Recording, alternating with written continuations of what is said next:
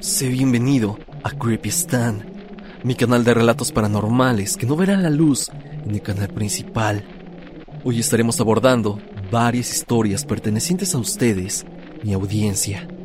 Historias con el charro negro, maldiciones de familia y también encuentros con entidades espectrales.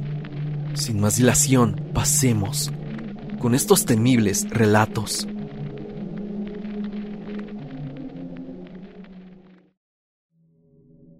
Mi familiar fallecido me salvó. Anónimo. ¿Qué tal? Soy originario de Calpulalpan, Tlaxcala. Actualmente vivo en San Francisco del Rincón, Guanajuato.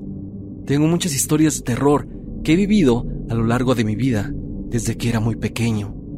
La casa de mi madre está ubicada en la colonia centro de esta ciudad, en una avenida muy famosa, porque siempre tiene acontecimientos paranormales desde hace décadas. La avenida se llama Unión. La mayoría de los vecinos tienen o han vivido eventos extraños en ella. Lamentos de la Llorona, una carreta donde un charro sin rostro tira de un caballo negro que relincha de una manera horrible y tenebrosa. Duendes, apariciones de brujas y perros del tamaño de un toro. Verás, la casa de mis abuelitos es muy antigua. Lleva más de 100 años Toda la familia de mi mamá y tu servidor hemos tenido experiencias paranormales. Hasta los más incrédulos han tenido alguna aparición, incluso a plena luz del día. La casa de mi mamá es parte de la antigua casa de mis abuelitos y conserva cuartos muy antiguos. Pero en esta casa hemos visto fantasmas que rondan de día y noche. Mi abuela siempre me contaba que si podía ver los fantasmas, y yo le decía que en ocasiones yo los escuchaba, los veía pero me decía que no tuviera miedo, que esos fantasmas eran familiares que ya habían pasado a mejor vida, pero que por alguna razón seguían aquí. Pero lo más interesante que me decía es que ellos nos protegían. Pero, ¿de qué o quién nos protegían? Y es que ella me contó algo sumamente extraño. Me dijo que a mí me quiso matar una bruja. Yo me quedé helado. Me contó que a los cuatro meses de haber nacido me habían bautizado pero después de una semana mi madre se sentía muy mal, cansada y fatigada, sin razón aparente. Esa noche, de manera extraña, dejó de servir el foco donde dormíamos mi hermana y yo, que igual se sentía mal. Mi mamá trabajaba en una fábrica de la ciudad como supervisora de la línea. Ella entraba a las 7 de la mañana. Mi abuelita nos cuidaba a mí y a mi hermana cuando mi mamá se iba a trabajar. Aproximadamente a las 6.30 de la mañana, mi abuelita se metió al cuarto de mi mamá para ir por mi hermana y por mí, pero a mi mamá le había ganado el sueño. Mi abuelita asustada se dirigió a mi cuna para verme, pero observó que mi cabeza estaba lastimada, tenía mordidas y se podían ver colmillos marcados. Mi abuelita asustada gritó, mi madre se despertó asustada y me vio. Pensaron que estaba muerto, pero desperté a los pocos segundos y empecé a llorar muy fuerte. Mi madre se desmayó de la impresión. Mi abuelita despertó a mi mamá de su aparente desmayo, ya que apenas si se pudo despertar, y le dijo que se fuera a trabajar, que ella me llevaría al centro médico. Al llegar, el doctor le dijo que no se explicaba qué había sido eso que tenía en la cabeza, pero le dio medicamento para que no se me infectara la piel. Mi abuelita asustada me llevó con una persona que lee cartas y sabe de cosas paranormales. Esta persona le dijo que una bruja me quiso quitar la vida, pero que por alguna razón extraña no pudo. Mi abuelita le contestó que porque ya me habían bautizado, y la señora respondió que hubo alguien o algo que impidió que me arrebatara la vida. Pero la señora enojada le dijo que alguien mandó a esa bruja, que lo que sucedió no fue coincidencia, que alguien no quería que yo viviera. Mi abuelita llena de coraje le preguntó que quién había sido Solo le contestó que alguien muy cercano a mí. La señora le recomendó a mi abuela poner cruces de varas de Castilla en la azotea, ya que si la bruja quería regresar, ésta se espinaría. También le dijo que regara agua bendita en toda la casa, pero de preferencia agua bendita del santuario de San Miguel del Milagro, que se encuentra en el municipio de Nativitas, Tlaxcala. Esa agua dicen que es muy milagrosa, mi madre empezó a regar el agua bendita del santuario en toda la casa. Al final de hacer todo esto, la casa subiría para poner las cruces de Castilla en la azotea. Ese día, cuando hizo el ritual, estaba haciendo mucho calor. Eran aproximadamente las 3 de la tarde y nos comenta que de pronto llegó un olor bastante desagradable, pútrido, que provenía de la azotea. Mis tíos y mi abuelita subieron para ver qué era, pero para su sorpresa era una lechuza de color negro que ya estaba muerta. Mis tíos y mi abuelita se asustaron muchísimo y mandaron a la señora que sabía leer las cartas. La señora asistió a la casa y en su cara se notó un miedo intenso. Empezó a ver al animal, impactada. Dijo que en efecto, esa era la bruja. Pero cuando la mataron, no le dio tiempo de transformarse y que por eso murió como un animal. Empezó a leer las cartas y de verdad están. No lo vas a creer, pero la señora le dijo que un fantasma de la casa fue quien la mató. Todos estaban aterrados y al mismo tiempo tranquilos, sabiendo que esa bruja ya había fallecido. Pasó el tiempo yo crecí como un niño normal, pero siempre escuchando y viendo cosas paranormales. Después de oír las palabras de mi abuela, estaba aterrado y a la vez contento de saber que aún, después del fallecimiento de nuestros familiares, ellos nos siguen ayudando. Yo le pregunté a mi abuela qué podía hacer en agradecimiento. Ella mencionó que les prendiera veladoras, les rezara y de vez en cuando les dejara un vaso con agua bendita porque ella comentaba que también les da sed. Seguía viendo sombras y ruidos, pero no tuve miedo. Al contrario, me sentía tranquilo, ya que ahí estaba mi familia. Ellos jamás nos hicieron sentir solos, sentíamos su presencia. Y es que era peculiar, ya que nosotros, de verdad, sentíamos el calor de familia. Esto es todo lo que pasó y sigue pasando en la casa de mis abuelos.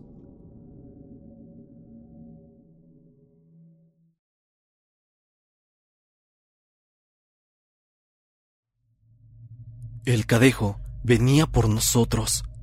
Para aquellos que no saben qué es, es parecido a un perro, pero de enorme tamaño, y existen dos tipos.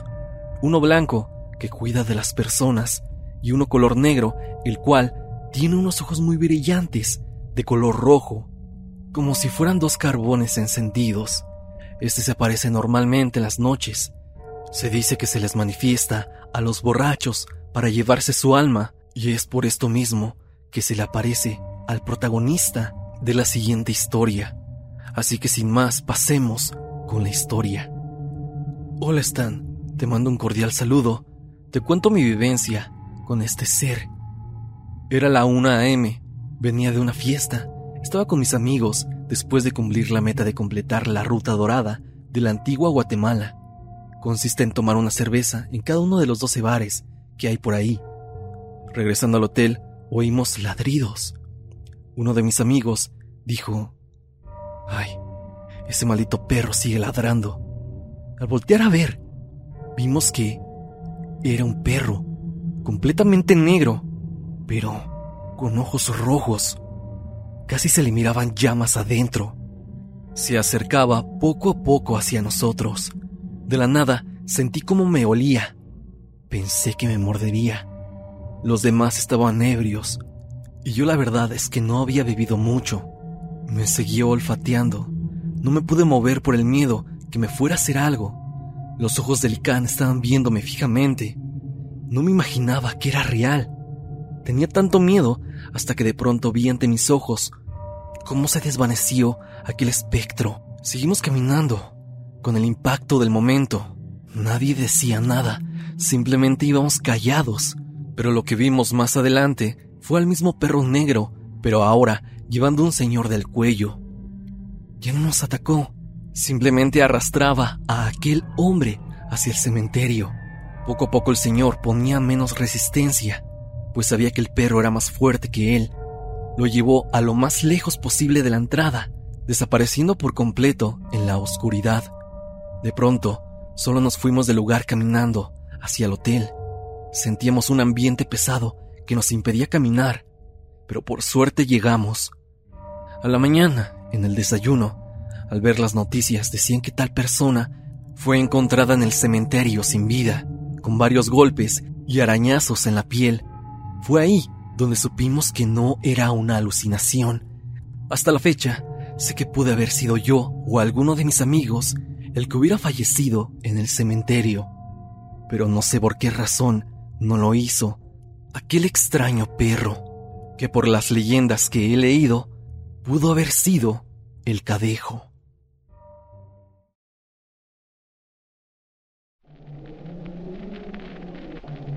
Laura Maki nos cuenta una historia de verdad interesante a la vez de macabra.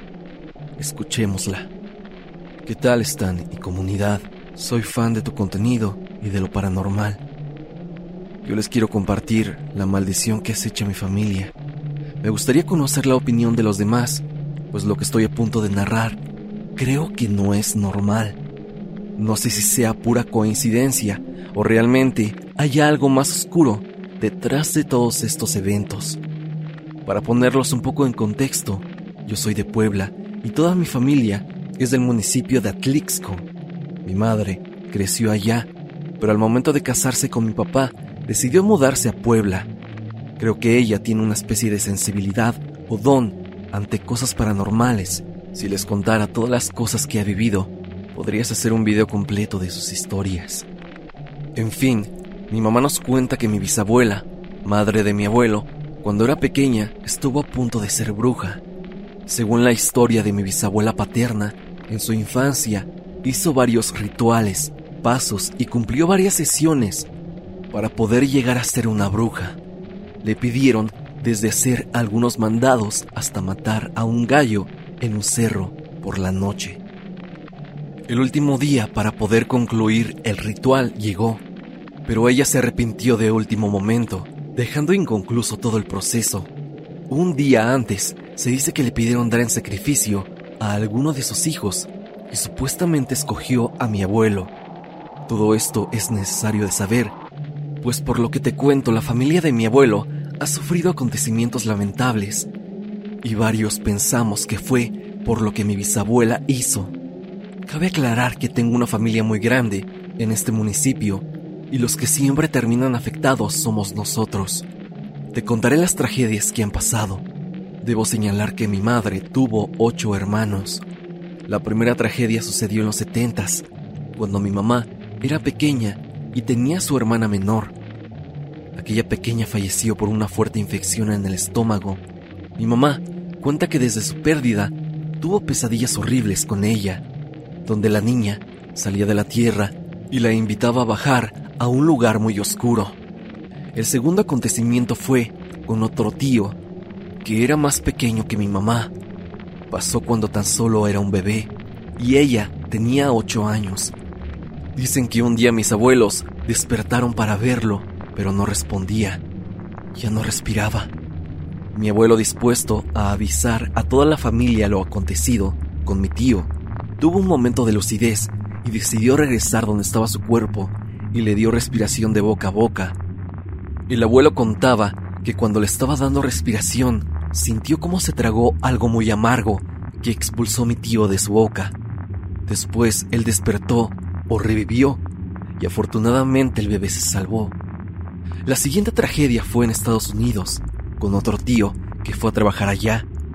El día que llegó tomó un descanso en un sillón y no volvió a despertar. Hasta el día de hoy desconocemos de qué falleció. Es importante agregar que falleció a la edad de 22 años, a una edad muy muy joven, dejando a mi primo de dos años con su madre únicamente. El tercer fallecimiento fue el de mi abuela.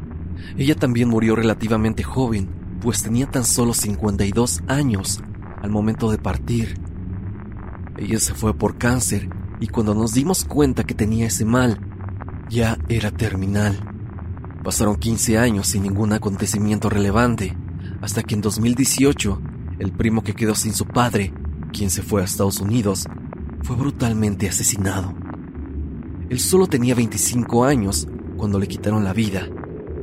Eso fue un golpe muy duro para mí, pues él era parte de mi vida y lo quise mucho. Pasaron tres años para que la desgracia llegara de nuevo. Esta vez a mi tía más joven, ella tenía 32 años cuando falleció de un problema renal, dejando sus tres hijos en la orfandad. Finalmente, dos días después de la muerte de mi tía, mi abuelo falleció de un infarto. Considero que su funeral fue muy feo, extraño y hasta macabro, ya que cuando llegó su ataúd pasaron cuatro horas y se empezó a descomponer el cuerpo, inundando la habitación donde ya estaba. De ya te imaginarás qué olor.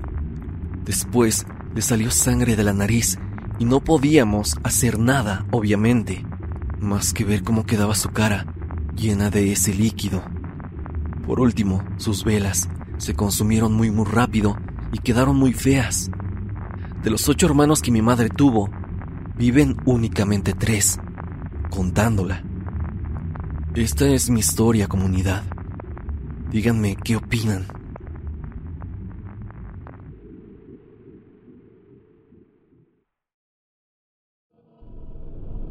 José Emiliano nos cuenta una historia familiar acerca del charro negro. Pasemos con ella.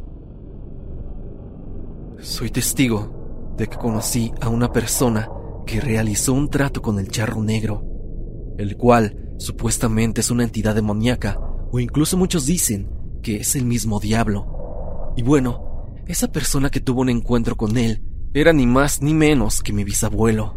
Recuerdo que cuando tenía nueve años mi bisabuelo era fanático de los caballos, peleas de gallos y ganaderías. Él tenía, bueno, tiene, aunque nadie va, una finca acá en Uruapan. La hacienda está rumbo a un pueblo de donde soy originario que se llama Nahuatzen.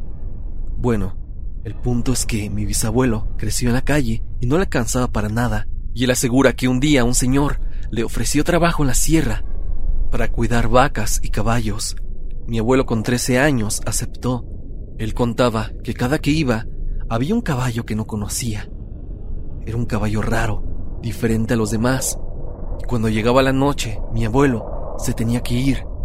Entonces dice que una vez ese caballo relinchó a lo lejos y a él le ganó la curiosidad de ir y ver.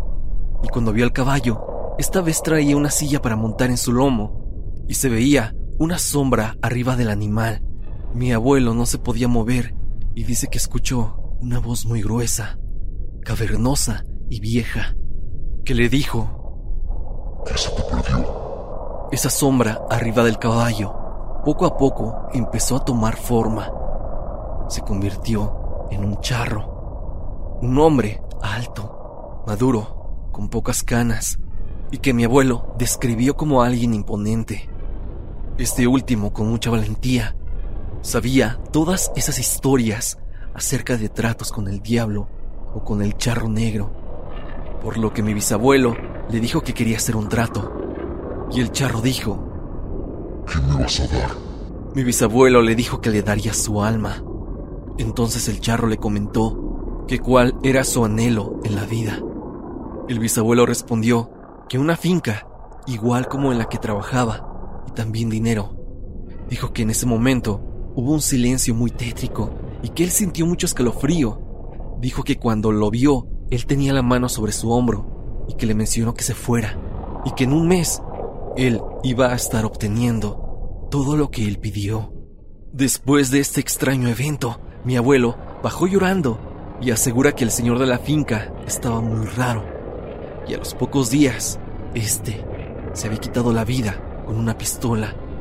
Pero para suerte del abuelo, había un papel en la finca que describía a mi abuelo como el heredero de ella. Y es que el jefe parecía no tener familia ni nadie cercano, y dice que así obtuvo todo lo que él tenía. Él nos decía siempre que cuando muriera, su alma no iría con Dios. Mi bisabuelo falleció el 23 de marzo del 2019, y fue de una forma bastante extraña, pero lo encontraron una mañana, pálido, y el pecho, asegura mi mamá, que lo tenía gris, como si le hubieran sacado el alma, como si le hubieran arrancado algo dentro de él. Muchos aseguran que en la finca se escuchan ruidos, pero sobre todo el relinchar de un caballo. Pero te recuerdo, esa finca está completamente abandonada. No puedo asegurar que la historia del bisabuelo sea real, pero la manera en que se fue es bastante extraña.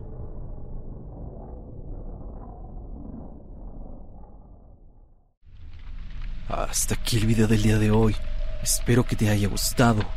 Ya hemos escuchado cuatro historias aterradoras de la audiencia. Historias con brujas, encuentros con el charro negro y maldiciones. Dime, ¿qué te ha parecido el episodio del día de hoy? Recuerda que si tú tienes alguna historia, puedes enviármela a evidencia.tristan.gmail.com o bien añadirte al grupo de Facebook para que la compartas con la comunidad. Puedes encontrar el grupo como Tristan Relatos Comunidad. Así que no lo dudes mucho y únete. Suscríbete al canal y activa la campanita, donde dice todas para que no te pierdas de ningún capítulo de Creepy Stan. Sin más que decir, no te olvides de que yo soy Stan y te deseo dulces pesadillas.